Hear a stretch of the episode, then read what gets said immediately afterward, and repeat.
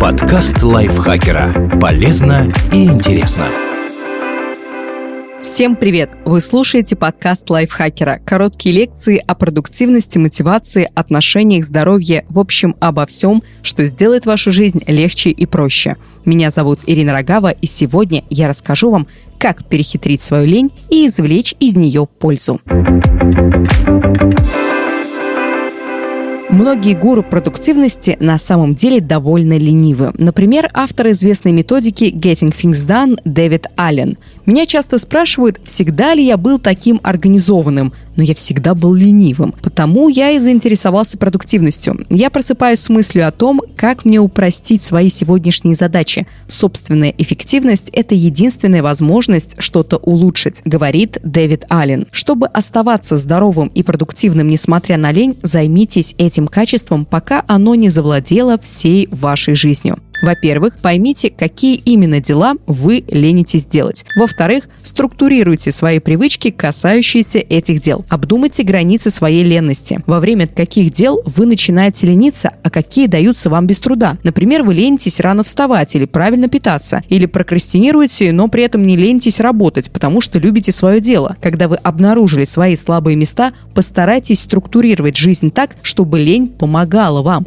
Вот несколько примеров. Оставляйте телефон и планшет в другой комнате, когда читаете или работаете. Вам не захочется вставать за ними, в результате вы не будете на них отвлекаться. Доставайте спортивную одежду с вечера и кладите на видное место. Утром проще надеть ее, чем искать что-то другое. Так вы с большей вероятностью займетесь спортом. Выходите из всех аккаунтов в соцсетях, чтобы проводить в них меньше времени. Установите очень длинные пароли. Тогда в следующий раз вам будет лень их вводить. Удалите приложение для чтения почты на телефоне.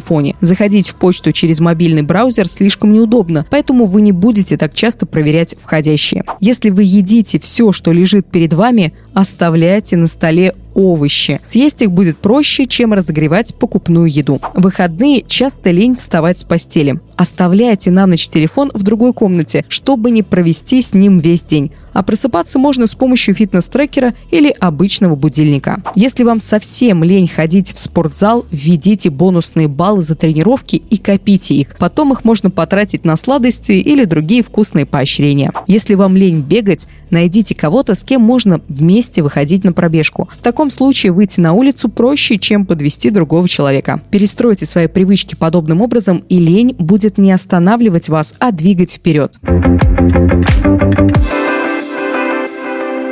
Этот текст написала Елена Евстафьева, озвучила его я, Ирина Рогава, а слушали вы, наши дорогие слушатели. Не забывайте подписываться на наш подкаст на всех платформах, ставить ему лайки и звездочки, делиться выпусками со своими друзьями в социальных сетях, а также можете написать комментарии о том, как вы сильно любите наши подкасты. На этом я с вами прощаюсь. Пока-пока.